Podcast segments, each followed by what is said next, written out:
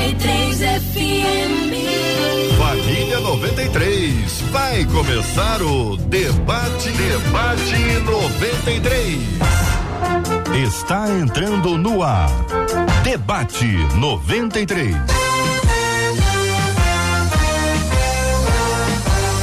Realização 93 FM. Um oferecimento Pleno News. Notícias de verdade. Apresentação J.R. Vargas. Alô, meu irmão. Alô, minha irmã. Aqui fala J.R. Vargas, estamos de volta, começando aqui mais uma super edição do nosso debate 93 de hoje. Que a bênção do Senhor repouse sobre a sua vida, sua casa, sua família, sobre todos os seus, em nome de Jesus. Bom dia, Marcela Bastos. Bom dia, J.R. Vargas. Bom dia aos nossos queridos ouvintes. Descanse, porque o nosso Deus conhece o fim desde o começo e ele é muito apto para nos levar até o final. Boa palavra, minha gente. Hoje é quarta-feira, dia 16 de março de 2022. 16 de março, tá na minha agenda, senhor. 16 de março. Gratidão. 16 de março. Gratidão. Louvado seja o nome do Senhor por essa data preciosa. Muito bom dia para os queridos debatedores aqui do nosso estúdio da 93 FM. Marcela tem um aqui, tem um debatedor que eu quero acolher com carinho, mas vou sempre pedir ele para me ajudar a falar o sobrenome. Qual deles seria? Giancarlo ou Miquel, não sei o que lá? Hein? Vamos ajudar, Miquel. Pastor Giancarlo, então. bom dia, pastor Giancarlo. O senhor tá bem? Tá firme? Graças a Eu Deus. tava já falando tá. aí com o Cílio agora há pouco aqui de comida, porque o senhor tá com fome? Nós estávamos aqui numa conversa gastronômica, viu, J? É o Portuguesa, horário, chegando conversa europeia. almoço, É outro estilo. É verdade, é verdade. Alegria estar aqui, JR, alegria estar aqui, Marcela. Sempre bom estar com vocês. Miquéias, prazer conhecê-lo. Estava falando para Marcela que o Miquéias veio recomendado. Hum. Um grande abraço, pastor Antônio Júnior. Estou dando aqui ao vivo esse abraço já. Que Deus abençoe os seguidores, Deus abençoe os ouvintes. Estamos juntos com a bênção de Jesus nessa manhã. Ô, Miquel, é o seguinte, deixa eu te falar um negócio. Eu tenho um nome forte, tá certo? JR não é nome forte, né? JR é, é parte do sobrenome. Meu nome é Averaldo e é com H. Nossa. Então, desde que eu entrei em rádio, o Averaldo, meu pai, resolveu que JR era um nome radiofônico. Então, ele mesmo que deu a sugestão de se usar JR. Eu estou dizendo isso, essa introdução toda, para dizer ao senhor o seguinte: que eu sou das poucas pessoas que podem zoar nomes, que podem encrespar com nomes, que podem dizer, ó, não estou entendendo o seu, seu nome. Porque a pessoa que chama Jean, Giancarlo, vai, vai implicar com quem? Com um nome fácil desse. É nome fácil. Miqueias é o quê? Nekaef? Nechaif. Nechaif. Isso. Gostei, eu gostei mais do ne, Nechaif. Isso. Nechaif. Isso é qual é a origem? Origem desse? russa. Origem russa. É. Ô, ô, gente, É, tá meio. Eu fico meio que ocultando a origem do meu Vamos nome, falar da mas é. justo agora, né, Miquel? pelo Mas é russa. Deus, eu vou te falar. A produção tem tempo para trabalhar. A produção, a produção ganha bem, salário altíssimo, entendeu? Tem, tem um monte de gente. E aí traz o russo. Logo, logo agora. Eis-me aqui, senhores. Mas, mas, é, mas é um russo crente, é outra história. Isso, aí. Nechaef, de origem russa, muito bom dia. O nome de origem russa, muito bom dia, seja bem-vindo, meu irmão. Poxa, é, é um prazer. Bom dia, J.R. Vargas. Bom dia, Marcela. Bom dia, meu pastor. É uma alegria muito grande estar aqui também que cumprimentar os nossos ouvintes. É, a minha expectativa aqui nessa manhã é que as nossas reflexões possuam uma força edificadora no coração e nos ouvidos daqueles que estão nos ouvindo em casa. Bênção puríssima. Nós queremos dar bom dia para os nossos amados ouvintes que estão nos acompanhando agora em várias plataformas, né? Estamos agora transmitindo o debate 93 na página do Facebook da 93 FM, onde muita gente gosta de estar ali circulando. O Facebook virou para muita gente um, um quintal, um lugar de lazer, é o shopping center, é a janela. Então aproveita que está no, no Facebook aí e assiste o debate 93. Estamos transmitindo agora para você. Também quero dizer a você que estamos transmitindo nesse exato instante no canal do YouTube da 93 FM.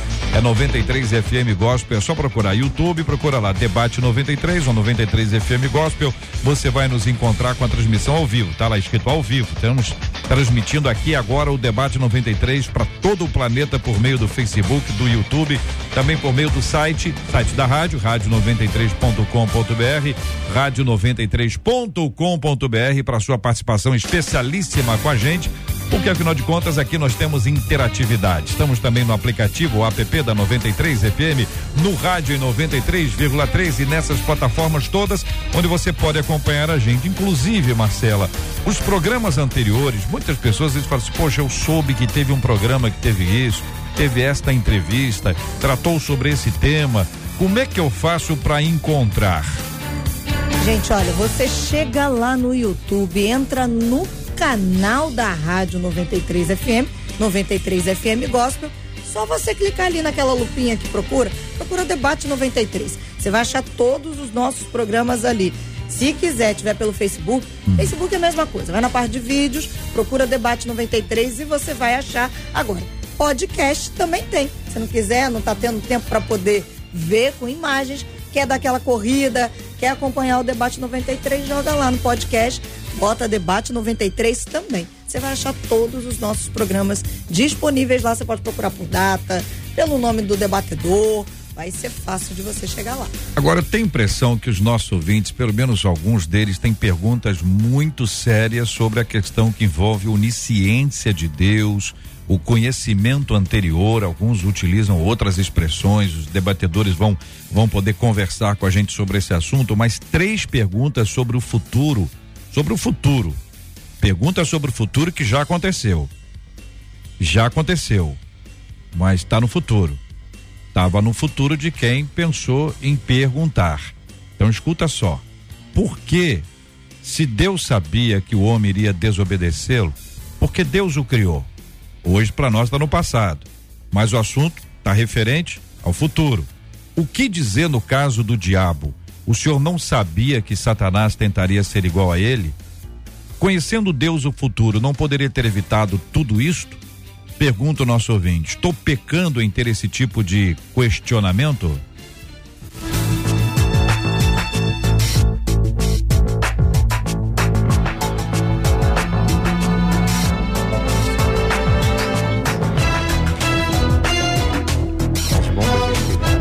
Pergunta para você, ouvinte amado. O que, que você acha desse assunto? Vamos por parte, hein? Começar com o pastor Giancarlo, depois na sequência com o pastor Miqueias. Se Deus sabia que o homem iria desobedecê-lo, por que o criou? A primeira pergunta, pastor Giancarlo, dentro desta é: Deus sabia? Então, JR, ah, eu quero começar com uma citação que eu acho extraordinária uh, de um teólogo que é até um teólogo popular e uh, extremamente acessível, mas está na base da formação da maioria dos teólogos brasileiros, que é o Langston, ele vai dizer que a consciência própria em Deus é perfeita. Então Deus tem consciência perfeita em si mesmo.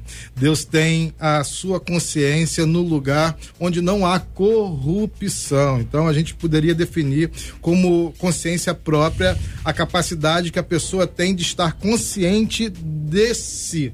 Então pronto. Deus é consciente de si e Deus é consciente dos seus atos contemplando então a todo o tempo. Não há divisão temporal para Deus. Ele sabe sim de todas as coisas. A, a, nossa consciência, a consciência humana, já não é uma consciência perfeita em si mesmo. Por isso mesmo você diz assim: ah, estava no futuro de quem perguntou. Quem pergunta, ah, quem questiona, está questionando sobre algo que não sabe, algo que não compreende ainda tem uma questão que eu preciso levantar aqui, que é a questão de justiça e equidade. Normalmente nós fazemos a nossa argumentação sobre coisas que não compreendemos ou mesmo que discordamos a partir da nossa concepção de justiça. Não é a mesma de Deus. Então, nós fazemos aquele peso, aquilo que a gente chama de justiça, na verdade, é a equidade. Quando a gente fala a justiça é cega e tem duas balanças lá e tudo mais, o nome daquilo é equidade. Como eu poderia, ah, assim como está registrado lá no texto de Jó, como eu poderia questionar o conhecimento daquele que me deu o conhecimento? Como eu poderia é, questionar a direção da vida, ainda que ah, quando eu experimento, e aí eu tenho experiências pessoais ah, que são traumáticas, que são dolorosas, isso faz sentido que eu me coloque, que eu me ponha numa posição dizendo assim, mas isso não poderia ser evitado? Uhum. Ah, há coisas que são de fato, e a Bíblia diz, há coisas que são de fato incompreensíveis. Como, por exemplo, por mais que eu ame o meu cãozinho chamado Arrascaeta, porque a minha esposa colocou o nome dele de Arrascaeta, mesmo eu sendo vascaíno, hum. ah, e eu gostaria muito de conversar com a Arrascaeta, eu nunca vou poder fazer falar, fazê-lo falar. Nunca porque está então na concepção, no, no, no, modo de criação dele, que nós não vamos ter esse tipo de comunicação. Há coisas que são desse modo incompreensíveis, JR. Pastor Miqueias, a pergunta para o senhor é a mesma. Se Deus sabia que o homem iria desobedecê-lo, por que então Deus o criou? Bom, eu quero introduzir a minha fala aqui, aproveitando essa última fala do pastor, a respeito das limitações da nossa capacidade de compreender Deus, né? É, existem vários caminhos de se tentar apresentar uma resposta para a pergunta do tema. Caminhos mais teológicos, caminhos mais textuais, bíblicos, caminhos mais pastorais. Mas a minha área é a área filosófica, então eu vou adotar uma abordagem mais filosófica aqui. Existe um, uma obra filosófica que está ali localizada no século XVIII chamada Crítica da Razão Pura, escrita por um teólogo iluminista alemão chamado Immanuel Kant. E qual é o objetivo da obra? Ressaltar o valor da nossa compreensão racional. De fato, a, a, capacidade humana de fazer perguntas e buscar essas respostas é apaixonante. A gente só tem notebook, celular por causa dessa capacidade. Mas usar a racionalidade de uma maneira adequada pressupõe o conhecimento dos seus limites. Quando nós desconhecemos o limite da razão, a gente se coloca na posição de fazer perguntas que nós não encontraremos respostas definitivas. E esse tipo de pergunta, tema, encosta no limite da razão. E de uma certa forma nos convida a encaixar o infinito que é Deus na finitude da nossa razão. E isso é uma tarefa que vai nos levar à frustração de nunca conseguir encaixar o ilimitado no limitado. Mas eu não posso utilizar isso como uma tentativa de escapar do problema, de escapar da pergunta, porque de fato a pergunta faz sentido, é justa e faz parte de toda a história da igreja. Desde o início do seu desenvolvimento, a igreja lidou com esse problema. Se Deus é bom, o porquê não evita o mal de acontecer, né? E uma maneira de tentar encontrar uma resposta para isso é partindo de uma das certezas filosóficas e teológicas mais fundamentais da fé, que é o quê? Deus é amor. De fato, a, o amor de Deus é uma das crenças filosóficas mais importantes para a fé. Só que vamos parar para pensar. Como eu saberia que Deus é capaz de amar criaturas que não são dignas do seu amor sem a queda? Quando eu olho para o jardim do Éden, eu percebo a existência de um Deus que ama criaturas que têm comunhão com ele. Mas a queda me abriu a oportunidade de conhecer um aspecto do amor de Deus que o jardim não revela. Que aspecto é esse? Revelado na cruz do Calvário. Aquilo que Paulo afirma em Romanos capítulo 5, versículo 8. Mas Deus prova seu amor para conosco em que Cristo morreu por nós, sendo nós ainda pecadores. Como conhecemos um Deus capaz de amar até indivíduos que não o amam? A condição de possibilidade para isso foi a permissão da queda. E é esse tipo de argumento que eu vou utilizar aqui e espero poder aprofundar nas próximas falas. Muito bem. Eu já tenho duas perguntas para o senhor nessa sua fala aí. Uma delas é se o amor de Deus por Lúcifer pode ser considerado como o que equivale aqui ao amor pela queda, como o senhor disse, o amor pelos, pelos que caíram, o amor pelos não amáveis. Mas antes disso, é, se Deus sabia que o homem iria desobedecê-lo porque o criou, não parte do pressuposto do se fosse eu, não agiria assim?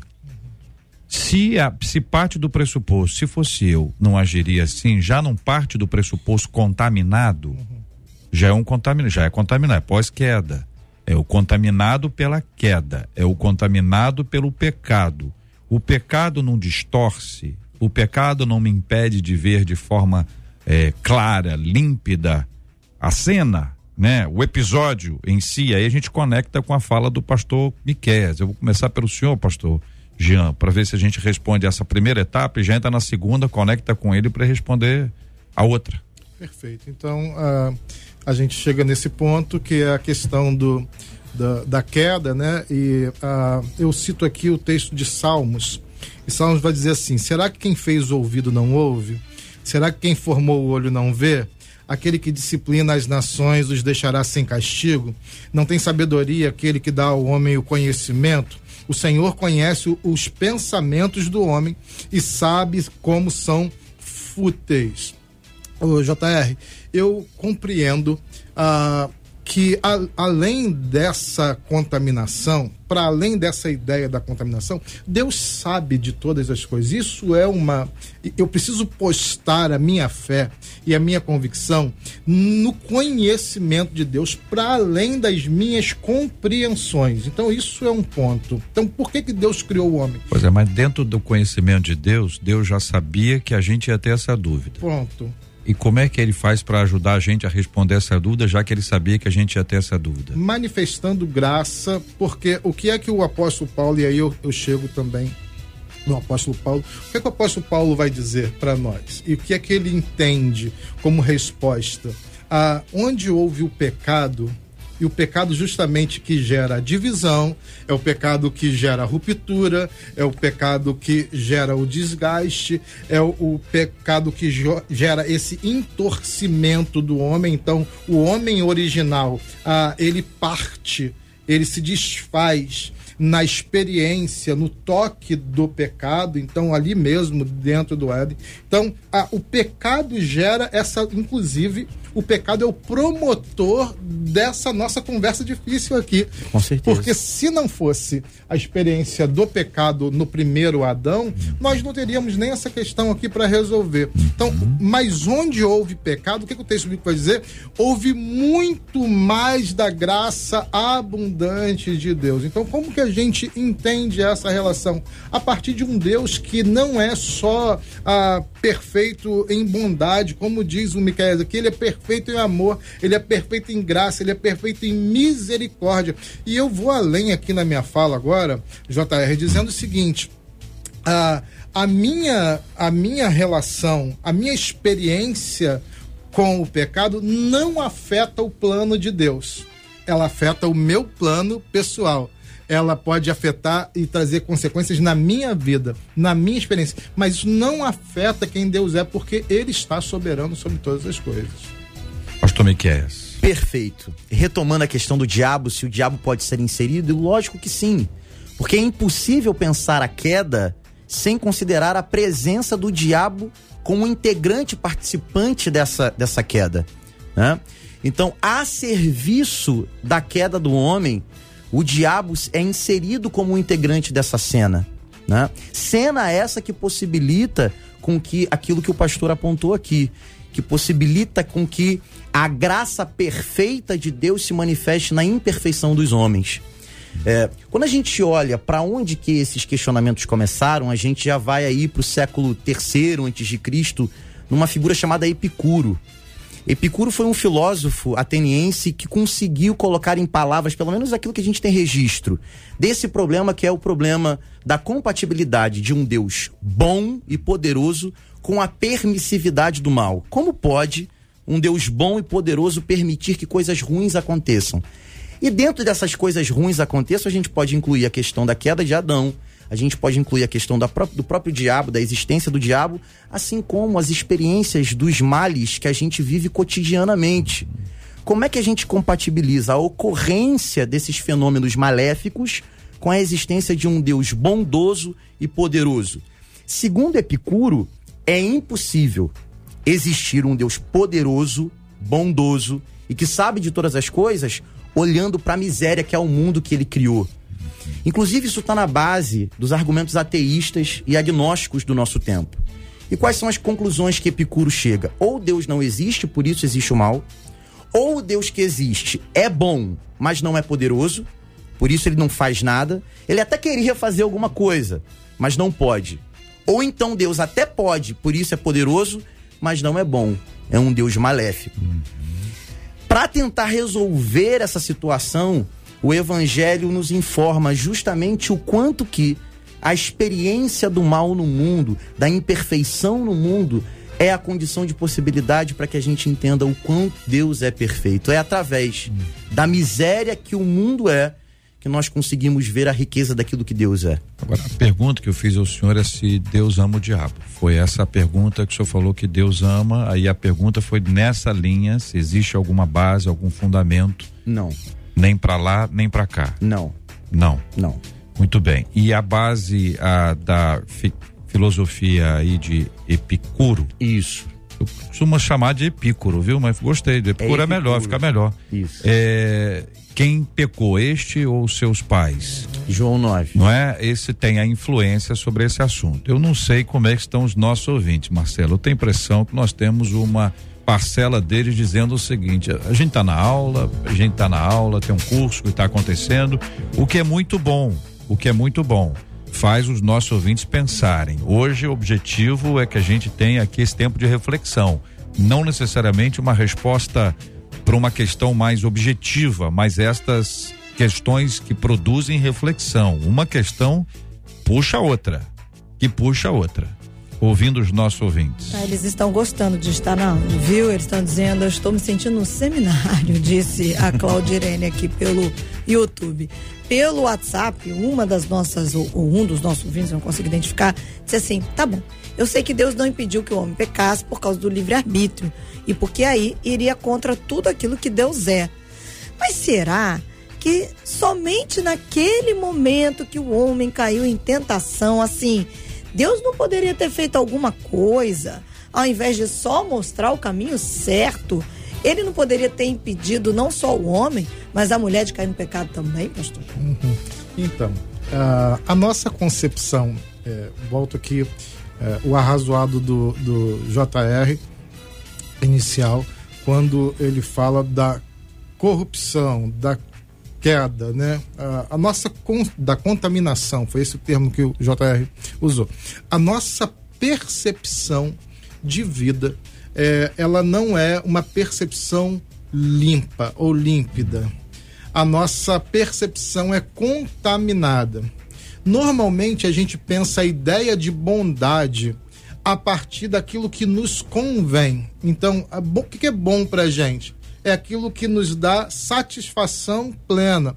Então a gente pensa a ideia de bondade nesse formato. No entanto, uh, um pai, me permitam aqui um exemplo uh, um pouco um tanto mais corriqueiro, é, um pai quando vê o seu filho errar e desobedecer, esse pai que tinha avisado ao filho para não fazer aquela cometer aquele erro, uh, ele e esse pai coloca o seu filho para fora de casa porque o seu porque o seu filho lhe desobedeceu. Esse pai é bom ou mal? A pergunta que eu faço ah, alguém vai dizer esse pai é mau, ele abandonou seu filho. Alguém vai dizer o seu esse pai é bom, ele está corrigindo o seu filho, porque a nossa percepção está contaminada a partir do nosso ponto de vista, da nossa experiência. Deus não tem essa contaminação. Então, ah, Deus está pronto. Deus está pronto. Deus está seguro. Deus tem capacidade. Deus tem poder para amar e para cuidar, inclusive daqueles ou das coisas que nós odiamos. A bondade de Deus não está restringida à nossa capacidade de enxergar bondade no outro ou em qualquer situação. Deus sobrepõe, sobrepuja o nosso olhar de bondade. Então, o Deus bom, perfeitamente bom, não está condicionado à nossa avaliação. Então, alguém que eu olho como terrível e desejo uma para ele uma pena de morte, ele ainda é alvo da bondade do amor de Deus. É, parece que nós temos aqui dentro desse processo, pastor Miquel, pastor Giancarlo, dentro desse processo de contaminação, uma uma insatisfação com o estado atual das coisas, acreditando o estado atual das coisas alguma coisa que Deus poderia ter evitado. Pronto. Posso Então, é o exemplificar, seguinte, Deus- na Deus- fala de uma ouvinte do que você está dizendo? Deus se surpreendeu, primeiro, a ideia de que Deus levou um susto. Eita, olha ali, Lúcifer ali, ó. Segura o Lúcifer aí. É isso aí. Vai lá, Miguel, pega o Lúcifer. Solta, Dá, dá essa impressão. E a, e a segunda, de que tá tudo desarrumado Pronto. e a culpa é divina e não Exato. humana. Isso E aí nós temos algumas questões filosóficas que podem nos ajudar Exato. nesse assunto. É essa insatisfação Marcela que Bastos. você trouxe, JR, que é o ouvinte está aqui dizendo. Eu fico pensando, sim, porque é que Deus nos deu inteligência e nos deixa produzir armas que matam a nós mesmos. Porque deixa a gente sofrer até a volta de Jesus. Por que é que Deus quer que a gente sofra até que Jesus volte? Deus quer que a gente sofra. Olha, olha a frase. Aí agora a gente tem que utilizar, pedir desculpa aos nossos ouvintes, a, a utilização da frase, aqui tá tudo entre aspas, mas ela não é em tom negativo, não. É para chamar para reflexão. Isso. Deus quer que a gente sofra? É, é essa a ideia, entendeu? Deus quer, como é que é a frase? Deus quer que a gente so- sofra até a volta de até a Jesus. volta de Jesus. Então, Deus quer que a gente sofra até a volta de Jesus, Miquel? Bom, vamos lá. É, eu quero voltar um pouquinho os Vai lá. questionamentos, porque é Por é, são muitas. Muitos problemas frentes, né? intricadíssimos que um vai puxando o outro e quando a gente vê a- a- a- o problema inicial já, já se perdeu de vista, né? Então vamos lá. É, foi perguntado a respeito do por que que Deus, diante da possibilidade do erro ou do mal, não intervém. Né? Isso foi perguntado e o pastor é, apresentou uma resposta. A condição de possibilidade para a criação de seres livres é a possibilidade do erro. Se não há possibilidade do erro, se não há possibilidade do mal, se não há possibilidade da desobediência, se isso não é possível por conta da interferência sempre pontual de um Deus que não permite que o mal aconteça, há liberdade? Não há liberdade. Há escolha? Não há escolha. A condição de possibilidade para a escolha é a existência real da possibilidade de errar. Certo? Diante disso, a, a liberdade, a própria existência de seres livres abre para nós a possibilidade do mal. Mas a responsabilidade por transformar um mal possível em um mal real é de Deus, ou melhor, do homem no uso da sua liberdade. Deus, ao criar seres livres, necessariamente torna o mal possível. Mas concretizar o mal como algo real no mundo diz respeito ao uso que o homem faz da sua liberdade. Um pai e um filho, para usar o exemplo que o pastor Giancarlo deu. Olha aqui, você aqui não faça isso. Isso aqui é ruim, isso aqui é complicado, isso aqui é perigoso. Quando o filho vai fazer aquilo que é ruim, que é errado, que é perigoso, o pai produz uma intervenção. O pai aparece, aparece alguém, arranca o filho da, dali, não, não deixa que ele faça. É a ideia de que o filho não é livre. Ele não tem liberdade. A liberdade pressupõe a possibilidade do erro. Foi o que o exato. senhor, o senhor nos disse. Dentro dessa possibilidade do erro ou do acerto, começa a haver uma convicção. A decisão é tomada com base numa convicção. Tem dois lados aí. Um lado, errei e me dei mal. O outro lado, errei e desagradei ao pai. Se as duas coisas se juntarem, nós temos aí uma possibilidade de saúde espiritual. Primeiro, porque se desagrada a Deus, eu não quero. Mas ainda que desagrade a Deus e eu faça, eu me dou mal, eu tenho essa outra, essa outra, esse outro empurrão para dizer assim, olha, eu não devia ter feito isso. Aí há uma convicção de que houve um erro. É isso, Miquel? Bom, a gente tem que tomar cuidado com as metáforas que a gente usa às vezes para explicar como Deus age, né? É, é claro que olhar para como um pai age em relação aos seus filhos nos ensina muita coisa sobre Deus, mas não Ajuda, né? ensina É. tudo. Claro, é. Senão a gente começa a construir um ídolo. Uhum. né? A gente olha para como o pai, o nosso pai se relaciona com a gente e a gente transfere tudo isso para Deus, achando que a imagem de um pai humano dá conta de explicar a totalidade da realidade divina. E não é. Então, sim, é possível que a gente entenda como é, de- algumas interferências paternas mostram o cuidado de Deus. Só que quando a gente fala de possibilidade do mal, possibilidade do erro, a gente vai para questões muito mais profundas, né? Como pode a possibilidade de uma relação amorosa com Deus ser genuína sem a possibilidade que esse indivíduo que o ama negue esse amor? Vou tornar isso um pouco mais claro, né? Quando a gente começa a pressupor a possibilidade de Deus sempre interferir na liberdade humana quando o homem escolhe se afastar dele, a gente monta um quadro. Que quadro é esse? Um Deus que está sempre impedindo o homem de fazer uso da sua liberdade a fim de não amá-lo. Né? O homem quer desobedecer, mas Deus não deixa, como um pai interviria na liberdade do filho. Só que se a gente colocar isso em termos teológicos, todo o amor que surgiria dessa relação não é um amor espontâneo. Todo amor que surgiria dessa relação é um amor forçado. Uhum. E como diz o Norman Gleiser, um grande apologeta americano, uhum. amor forçado não é amor. Amor forçado que delimita a liberdade se chama estupro. E Deus, de maneira nenhuma, conseguiria estabelecer uma relação assim com um homem. Então, de acordo assim com a minha linha de raciocínio, uhum. é querer uma relação de amor com um homem, sempre limitando e tolindo a liberdade do, do, do, amado, que no caso é o ser humano. A chance de erro. Exato, a chance de erro, a chance de distanciamento do próprio Deus. Isso não é amor, isso é limitação da liberdade e o amor conjugado com limitação da liberdade é abuso, não é amor. Pastor Giancarlo. Ainda tem uma questão, é, perfeita a explanação é, do Miqueias. Ainda tem uma questão que a gente precisa pensar aqui também, é, me parece, JR, é, o seguinte: é que quando Deus, é, no registro da criação, o texto vai dizer assim: façamos o homem a nossa imagem, a nossa semelhança. O homem, então, é criado como um ser ah, com capacidades de decidir, com capacidade de tomar decisões, com leitura de mundo. Deus falou: vamos lá, vejam as árvores, decidam, vejam ah, sobre Isso. as plantas tá e bom, governem, né? né? Vão lá e, e, e explorem e vejam a vida e avancem. Vocês estão prontos para decidir sobre a vida. Porque nessa leitura inicial, parece que há, há, uma infantilização da capacidade do homem. Uhum. Então, e o homem passa a se tornar vítima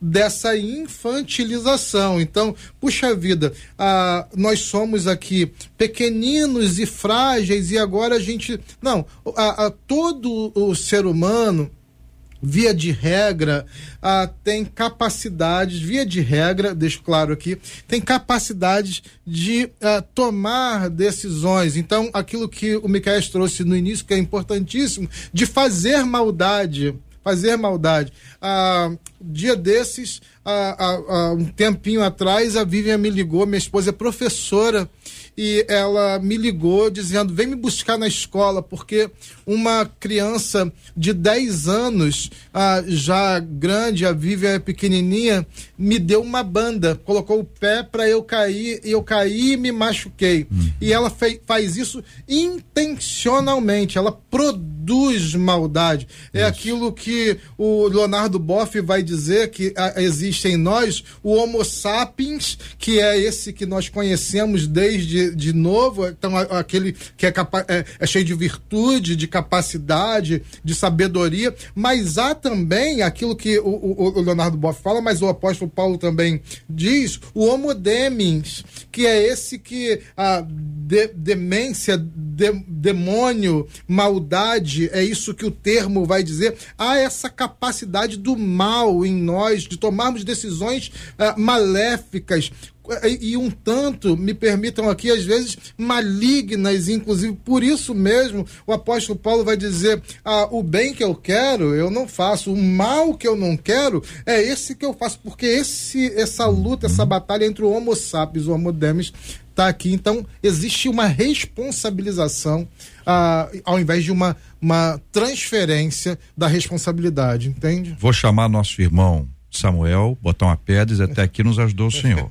Então, peraí, vamos ver se a gente foi até aqui, se a gente consegue é, alimentar outras possibilidades de reflexão a partir desse instante. Uma delas é a seguinte: ah, nós já vimos que Deus deu ao ser humano a liberdade e ele pode escolher isso ou aquilo, e com a escolha certa ou errada haverá consequência. Esta é uma percepção que aqui está. Temos também o olhar de que estamos de alguma forma contaminados pelo pecado e por isso muitas vezes questionamos até as decisões divinas. Mas nós precisamos lembrar que estamos questionando uma decisão divina estando estando num estado pecaminoso. Ou seja, sem conseguir enxergar as coisas. Como tá, vamos supor, nublado, um negócio meio assim. Estão falando que a câmera do senhor não tá boa. O pessoal, viu, pastor Giancarlo? Toda hora alguém fala, ah, a câmera do pastor Giancarlo tá meio, tá meio não sei o quê. Eu olho pro senhor, eu vejo aqui que tá boa, tem hora que tá boa, tem hora que não tá boa. Então, é essa a ideia de quem está assistindo o senhor aí pe- pela câmera, o senhor não tô vendo nitidamente. Já o Miquel está nítido, ó, o Miquel está ali, tá rompendo em fé, viu, Miquel? Mas essa câmera do senhor aqui, ela tá mais ou menos. Então, a gente tem esse princípio aqui estabelecido. Miquel trouxe inicialmente a fala do amor de Deus. Como é que a gente entenderia o amor de Deus se não existisse a, a figura do ser humano caído, que não consegue ter hum, promover nada puro a ponto de ser amado por ter feito alguma coisa perfeita. Então ele é um gerador de imperfeições e apesar das suas imperfeições, ele prossegue sendo amado pelo Senhor. Até aqui nos ajudou o Senhor? Até aqui nos ajudou o senhor. Muito bem, são 11 horas e 37 minutos. Estamos dando uma recalibrada aqui na câmera do pastor Giancarlo para ele ficar bonitão na tela da 93 FM. Há muito tempo me envolveu nessa história de amor. 93 FM. Debate 93. Debate 93. De segunda a sexta, às 11 da manhã.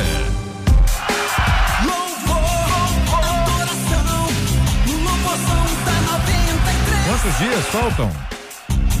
29 dias. 29 dias para a grande celebração do Louvorzão 93 na Quinta da Boa Vista, a partir das duas horas da tarde, 15 de março, minha gente. Vai ser, aliás, 15 de abril na igreja. 15 de abril vai ser uma bênção grande. Olha, confirmados, entrou mais um nome hoje, hein? Todo dia um nomezinho a mais. Cassiane. Samuel Messias, Sofia Vitória, Delino Marçal, Paulo Neto, Josiane, Pastor Lucas, Gisele Nascimento, Valesca Maíssa, William Nascimento, Leia Mendonça, Fernanda Brum, Samuel Miranda, Eliseu Alves, Aline Barros, Bruna Carla, Kleber Lucas, Eurice Diniz, Anderson Freire, Gabriel Guedes e o novo nome que entrou, Fabiana Sinfrônio. Todo mundo aqui já confirmado. Meu Deus, essa festa vai ser extraordinária. E tem mais gente ainda? Então em breve você vai receber mais informações pra galera que tá acompanhando a gente no Louvorzão da 93. São 11 horas e 38 minutos e essa é a 93 FM. Estamos em 93,3 no rádio, no aplicativo app da 93 FM, claro, agora ao vivo, Facebook, YouTube, site da rádio. 93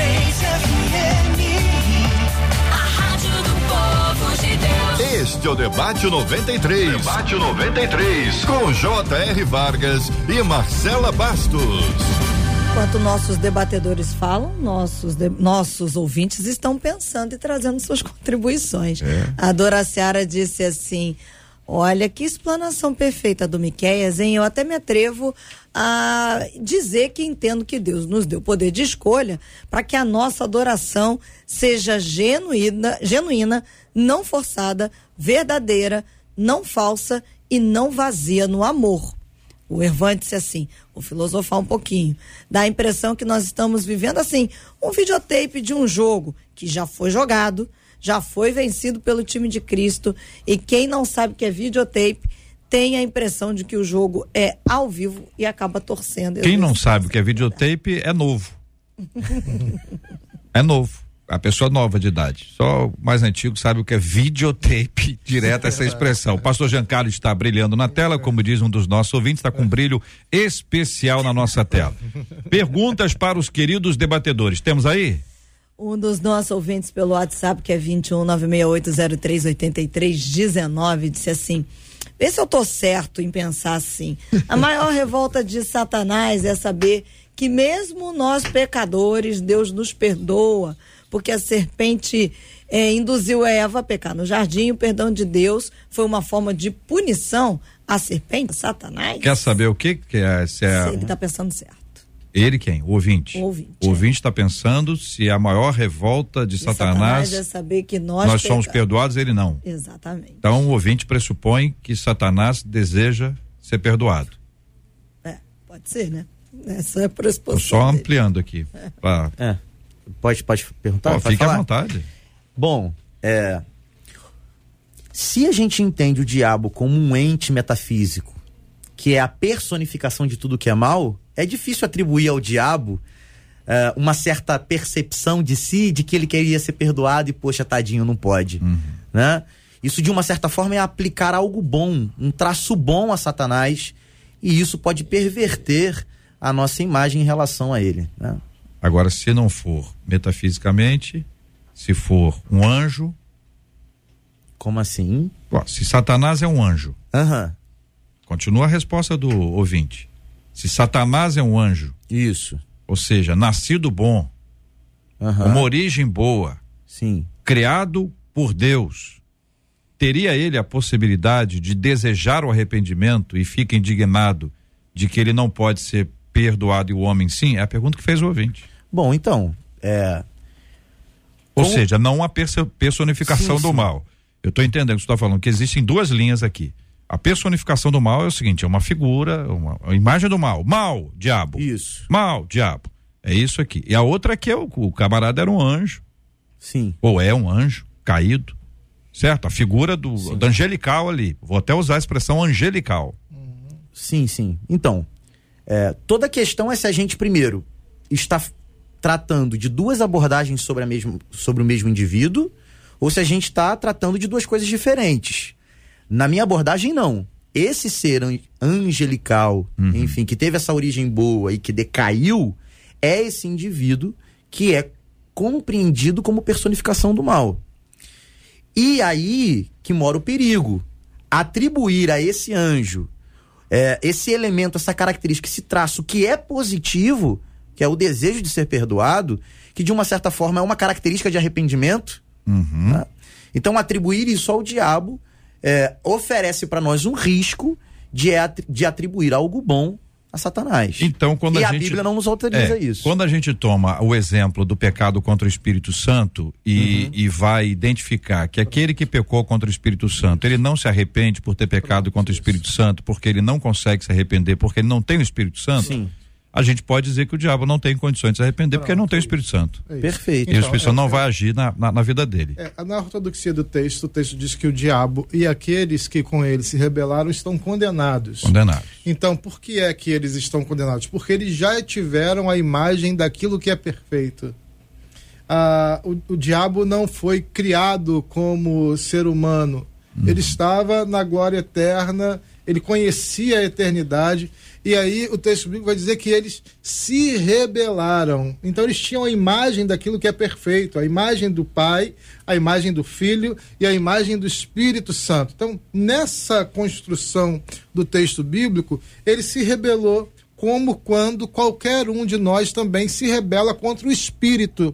E aí, em se rebelando contra o Espírito, ah, você está condenado. Muito bem. Quem está se rebelando também é a sua câmera. Mais uma vez, a câmera descalibrou e deixa o senhor assim meio turvo. Embora nós estejamos vendo, eu estou vendo muito bem, até porque eu estou ao vivo, né? Mas assim, o ouvinte que está te acompanhando pela internet, forçando um pouquinho, consegue ver e vai entender que de vez em quando isso João, pode é, acontecer. Eu acho que se a Vivian tivesse aqui, a minha esposa, É. ela ia dizer que essa câmera não está suportando a minha beleza. É, mas é isso aí, boa É, palavra. Boa tá palavra, gostei dessa expressão. Argumento. É tem- isso aí. Quando uma coisa não tá boa, a gente diz que não, tá tem boa é a coisa. É né? isso. não tem dados Muito suficiente para transmitir a minha beleza. Dentro dessa lógica, queridos companheiros aqui, debatedores presentes conosco hoje, pastor Miqueias, pastor Giancarlo, essa, essa ideia da queda, ela tem uma perspectiva temporal. é, que está no campo, vou, vou usar algumas expressões simples, se quiserem complicar, compliquem, mas depois simplifiquem outra vez, tá bom? É o compromisso que a gente tem com o ouvinte de entregar o produto para que eles consigam assimilar cada um deles. Uma vez que o rádio, as pessoas, al- algumas estão agora assistindo a gente com imagens, paradinho assistindo, outros estão fazendo várias coisas ao mesmo tempo, quem está ouvindo pelo rádio. Então é o seguinte, é, num determinado lugar no tempo, houve a queda, né? A queda angelical. Então, a queda angelical, ela já houve e ela não tem chance de acontecer outra vez. Ou seja, a queda que aconteceu, ela não se repetirá. Para tirar a hipótese de que qualquer um outro anjo, hoje, hoje, nesse momento agora, está repensando a vida dele, angelical, está desistindo, está cantando muito, está ficando rouco, está pensando que, olha, na verdade, na verdade, eu quero ser Outra coisa, e aí ele se rebela. Essa chance não existe porque ela já aconteceu, porque aconteceu no tempo da eternidade, que embora a gente tenha uma enorme dificuldade em entender a questão temporal, ela foi estabelecida. Podemos dizer isso aqui? É, podemos sim. Podemos. Pastor com, com toda dif- ah, Ah. Desculpa. Pode falar, pastor. Por É, favor. com toda com toda a dificuldade Certo. linguística que isso possui, né? Sim, sim. Porque se a gente for analisar o conceito de eternidade, a eternidade é uma dimensão da existência onde não há tempo, Isso. né? Então querer determinar em que momento na eternidade tal coisa aconteceu, Sim. A- o problema já está na pergunta. É, acrescentando e a sua fala, é, é, do ponto de vista do nosso tempo. Sim. É, do ponto de vista do nosso tempo, ainda assim complica, né? E não tem como não ser assim. Não tem como a gente construir sequer uma pergunta a respeito desse assunto se a gente não considerar do ponto de vista temporal. Mas diante disso, assim, aí eu preciso ser honesto intelectualmente. Não é possível nós apresentarmos uma delimitação. Porque, por exemplo, né? A linha do tempo. Exato. Não, não tem como a gente pensar em- no que diz respeito à linearidade da eternidade, porque a eternidade não tem isso. A eternidade pode ser entendida simbolicamente como alfa e ômega, início e fim, simultaneamente. Para Deus, é, é, tudo acontece num presente instantâneo, passado, presente e futuro. Não existe um depois para Deus, não existe um antes para Deus. Então, quando a gente fala de eternidade e quer demarcar na eternidade algo específico, a Deixa gente. eu perguntar ao senhor que eu estou querendo simplificar a vida. Tá ok. É, do ponto de vista humano, o senhor já, já explicou a dificuldade da gente estabelecer a linha do tempo. Então, do ponto de vista do humano, do ponto de vista divino. Sim. Do ponto de vista divino, nós estamos dentro dessa perspectiva da eternidade, sem, sem, esse, sem a possibilidade de colocar o tempo ali, a data. Isso. Sem possibilidade de datar. Não tem calendário. Calendário. Não tem. Não há calendário. Do ponto de vista divino. Isso. Ponto de vista humano, o camarada olha e diz assim, mas peraí, ontem, ontem eu jantei, foi ontem. Uhum. Jantar, jantar ontem, Existe um antes. né? Almoço hoje, Sim, sim. né? Então ele consegue sábado, daqui a X dias, ele consegue organizar a mente dele com base no calendário, porque tem Perfeito. começo, meio e fim dentro da perspectiva humana. É isso, pastor Giancarlo. É isso mesmo. Então, a questão da, da queda, para a gente poder definir bem essa ideia e não tentar não deixar é, a coisa mais complicada, então eu vou de maneira muito simples aqui. Não precisa simplificar muito não, assim, é só para assim, traduz para não ficar no campo só das ideias, né? Pronto. Minha Então, função é ajudá-los nessa nessa o linha. texto de Apocalipse que tem ah, tantas hermenêuticas, na ortodoxia do registro, ele diz assim: houve uma guerra nos céus, Miguel e seus anjos lutaram contra o dragão, e o dragão e seus anjos revidaram, mas estes não foram suficientemente fortes e assim perderam seu lugar nos céus. O grande dragão foi lançado fora, ele é a antiga serpente chamada Diabo ou Satanás, que engana o mundo todo. Ele e os seus anjos foram lançados à terra. Ah, você vai pegar o texto e vai dizer que ele está condenado. Pronto. Então, há um registro que não é um registro ah, que a gente pode datar, mas houve um momento onde houve essa rebelião. E é por isso que a gente concebe a ideia de maldade na enganação, marcando a humanidade. Então, a maldade é antes do ser humano e ela alcança a humanidade no Éden, em jardim, ah, no Éden, através de Adão e Eva, né? A conjugação no texto, conjugação verbal, já aponta uma linha do tempo do ponto de vista humano. Pronto. Foram, né? Aconteceu, tá no passado. Agora vou pegar uma coisa do futuro, para ficar mais animado. A gente assim a gente encerra, acho que assim a gente vai até o final, que é a questão da volta de Cristo. Que tem a questão da eternidade. Funciona no campo do, do eterno e funciona na linha temporal. Falamos sobre algo do passado, e agora temos alguma coisa do futuro. Mas é futuro do ponto de vista humano. Pegando a lógica do pastor Mi- Miquel, do ponto de vista eterno, já aconteceu. Está acontecendo. Tá acontecendo. E vai acontecer. Pronto. É, e aí eu queria que você explicasse isso. Não, isso até eu caminhei. Botei a pedrinha que até aqui nos ajudou o Senhor. Daqui para frente é com vocês, Brasil. Ah, e tudo, na verdade, nós estamos condicionados. O Cronos, o nosso Cronos é esse, né? A- a- a- o- o- o- outros vão dizer o nosso Kairos, né? A- é, é essa ideia que a gente está condicionado, é, que foi como a gente começou, e isso define também a ideia da volta de Cristo, conquanto as, as teologias e as abordagens teológicas sejam distintas Sim. na interpretação, no modo operandi, mas ah, de maneira geral, o que ah, a gente pode trazer é que, ah, por exemplo, aquele que transita daquilo que é material para o imaterial, aquele que transita da, do que é temporal para o eterno, ele vai se encontrar com essa nova realidade, que é descompensada de toda a nossa compreensão. Por isso mesmo nós vamos ter um outro corpo, uma outra experiência, a gente vai ser revestido de outro entendimento. Então, a gente está em trânsito, né? Ah, enquanto estamos aqui, nós interpretamos a respeito daquilo que houve, que ah, ah, está e daquilo que haverá. Ah, mas no trânsito, que é ah, para aqueles que estão em Cristo, a eternidade é a glória com Deus, ah, e para aqueles que estão sem Cristo é a condenação com o dragão e aqueles que revidaram a Miguel. Então, no trânsito desse formato em que estamos para aquele que é perfeito, aí essa janela se abre. A gente, ah, para ser. Agora me permita aqui, já que o nível de intelectualidade desse debate está tão grande, eu vou usar aqui uma figura de linguagem do meu filho. A gente vai passar de fase. Tá a gente vai passar de fase. Certíssimo. entendeu? É outra É isso aí. coisa. Pastor É isso Miquel. aí. É, é o que está muito próximo das, daquilo que Paulo tenta traduzir como até ao ponto daquilo que é corruptível possa se revestir de toda a incorruptibilidade. Até isso acontecer, cabe a nós, no, no, no campo limitado que é o nosso, tentar compreender as coisas a partir daquilo que o pastor chamou de cronos. Né? Agora, como isso de fato vai acontecer, isso escapa completamente ao nosso entendimento. Né? Até porque, assim, só uma curiosidade a respeito da eternidade.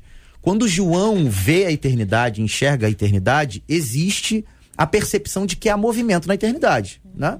Os anjos vão para lá e para cá, existe é, cenas acontecendo na eternidade.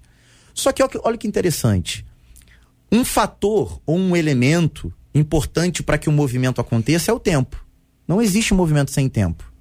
Pense num movimento sem considerar a existência do tempo. É impossível. Tanto é que o tempo ele é uma, uma, varia- uma variante importante para a gente calcular o movimento eh, de um projétil ou de alguma coisa que se movimentou. Então vamos lá, vamos simplificar aqui. né? Quando eu faço um movimento com a minha mão, primeiro, em algum momento, ela estava em um lugar e ela foi para outra. Então há a percepção de temporalidade no movimento. Agora, como é que a gente explica João vendo o movimento na eternidade se na eternidade não tem tempo? Como é que a gente consegue compreender isso? Se a eternidade é esse, essa dimensão onde não há temporalidade, como existe um movimento na eternidade? Se, a eter... se o movimento pressupõe tempo. São coisas que a nossa mente não vai conseguir acessar, a não ser que aquilo que é corruptível seja revestido de incorruptibilidade. Até porque a definição de eternidade que a gente traz é do nosso ponto de vista. Também tem isso. A limitação está na gente também. Pastor Giancarlo, para fechar. Eu queria mesmo, assim, é, é impressionante como me tocou agora é, toda essa construção do debate, porque é por isso que eu vivo e imagino, tenho certeza vocês também, é, eu vivo na expectativa mesmo de que fomos criados e como diz ah, o meu tio Abraão, que já está na glória, já acessou essa área transitória.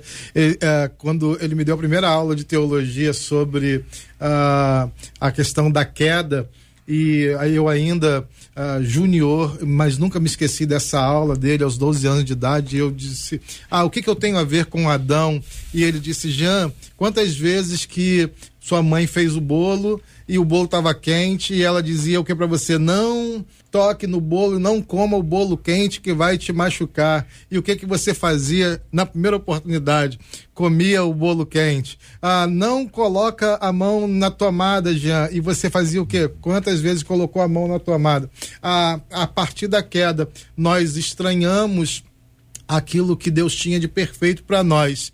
A vitória sobre a queda, sobre o dragão, sobre o pecado, sobre tudo isso que dissemos, está na expectativa que eu tenho diariamente. Me permitam aqui, então, agora falar com o coração todos os dias, ah, orando e dizendo: Maranata, a hora vem, Senhor Jesus. E eu sei que, se não no tempo em que tudo, todo esse, essa, esse tempo transitório acabar, mas daqui a pouco, quando o Senhor me chamar, os céus vão se abrir, as trombetas vão tocar e o Senhor vai abrir a porta para a eternidade e ah, nós estaremos com Ele em glória. Essa é uma convicção que move, que dirige o meu coração. E nós temos hoje aqui, para aqueles que nos acompanham pelo Face, YouTube e site, uma, uma, uma perspectiva, um exemplo do que é do que é imperfeito e do que é perfeito no uso das câmeras. A câmera do Jean, é, ela está imperfeita. Então a gente não consegue vê-lo perfeitamente. Isso. Nós temos uma dificuldade para percebê-lo por causa da câmera que está imperfeita. Digo eu, e já disse a esposa dele em pensamento, ou está falando isso em casa. Nós temos o elemento da fé que vai nos manter conectados a esses dois tempos, a essas histórias todas. E os nossos olhos, então, estão diante de coisas simples da vida. Jesus conversou com um jovem chamado de jovem rico no texto bíblico, e diante dele estavam dois, duas áreas diferentes: uma passageira, a riqueza, que se perde, que se rouba, e do outro lado, algo eterno, que foi o assunto que levou o jovem à conversa com Jesus, ao homem à conversa com Jesus. É, bom mestre, que farei para herdar a vida eterna. Todo dia, diante da gente, nós temos aquilo que é passageiro e nós temos aquilo que é eterno. Vai dizer que ouvindo o debate hoje, o seu coração não, não foi para o que é eterno. Não deixou aquilo que é passageiro de lado e começou a ser cheio, ser cheia daquilo que é eterno. Aproveite a oportunidade para encher o seu coração daquilo que é eterno, daquilo que é o cheirinho da eternidade. Só para a gente respirar o cheirinho da eternidade que procede do nosso maravilhoso Deus que é eterno.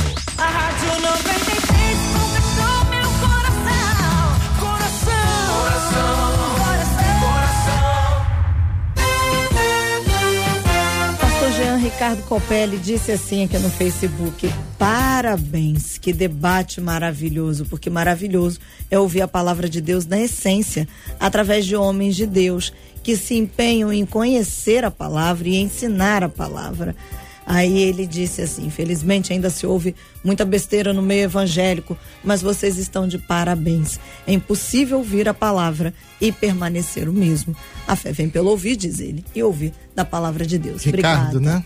Ricardo. Ricardo, Deus te abençoe muito mais. Alegria sempre estar aqui, muito, muito bom, muito bom estar hoje com vocês. Esse debate num alto nível, ah, mesmo me senti numa sala de seminário, de reflexão. Saio daqui enriquecido, edificado, como foi o pedido e oração do Miqueias no início. Estou edificado. Obrigado, Miqueias, por nos apresentar todo o seu conhecimento. Marcela, JR, obrigado pela oportunidade sempre. Ah, destacar também que eu estou acompanhado aqui hoje do pastor André Brasil, está comigo aqui hoje também no estúdio. E um abraço para todos da Igreja Batista Local.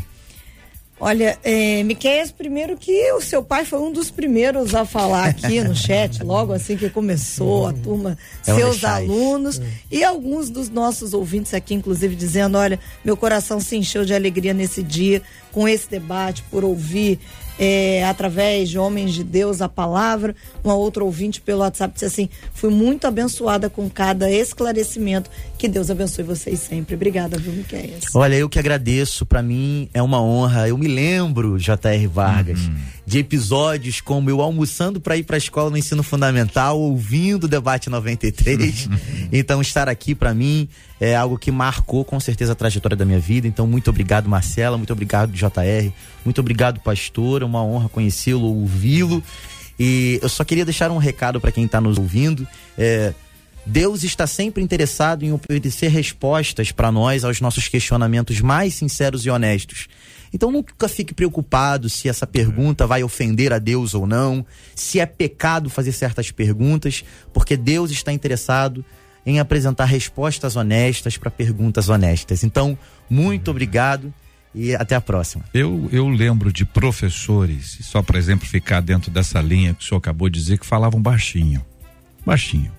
Aí o aluno lá no final da, da sala, fundão, né? Onde a gente sentava, né, Jean? É. E o aluno dizia assim: Poxa, o professor não me respondeu. E aí o professor respondia para ele: Chega mais perto, meu filho. Tem perguntas que estão sendo feitas para Deus à distância. É. Chega mais perto, meu filho. Chega mais perto. Seu pai, como é que se chama? Pastor Ricardo Nechaif. Pastor Ricardo Nechaif, meu carinho, minha gratidão a Deus pela vida do senhor. Ah, também meu reconhecimento pela importância do senhor e a sua influência na vida do seu filho.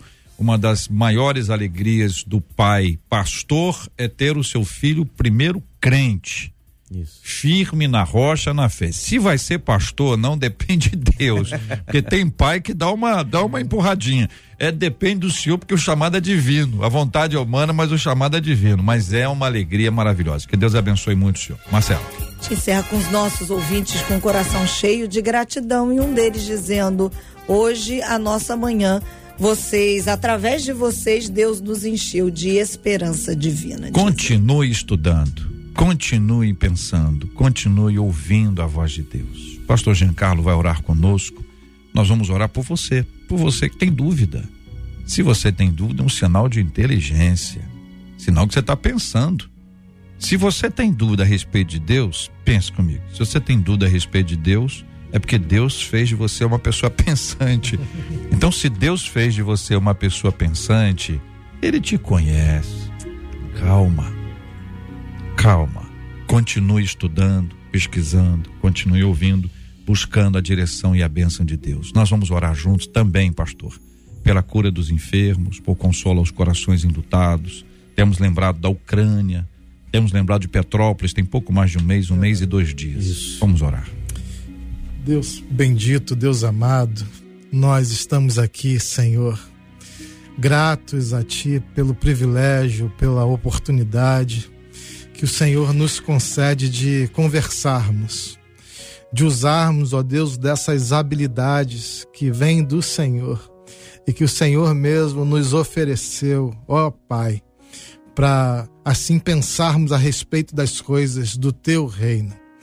Mas Deus também nessa manhã nós queremos aqui nos prostrarmos diante do Senhor, que é o Deus da eternidade, o Deus de toda a glória, o Deus de todo o poder, em favor dos nossos irmãos, Senhor.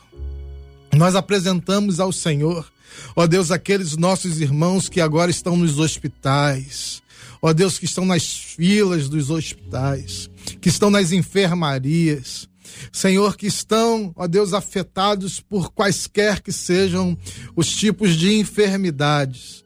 Nós queremos levantar uma palavra, ó Deus, e um clamor aqui, ó Deus, reconhecendo que o Senhor é o Deus que cura.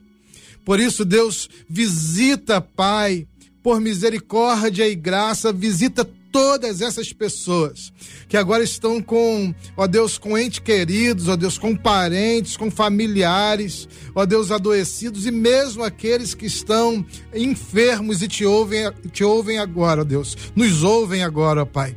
Nós queremos, Senhor, que eles te ouçam e o Senhor fale para eles uma palavra de cura em nome de Jesus. Senhor, também oramos por todos aqueles que estão desconsolados.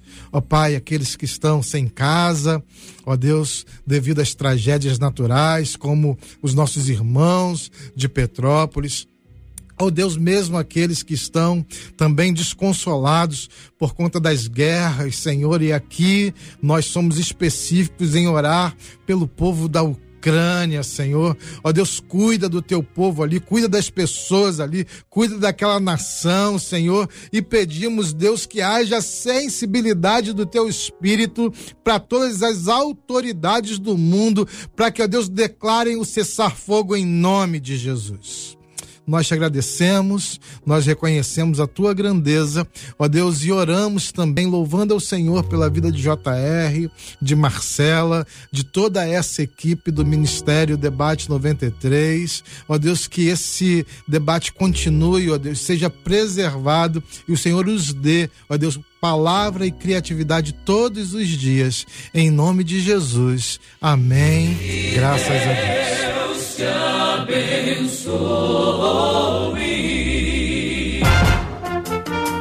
Você acabou de ouvir Debate 93.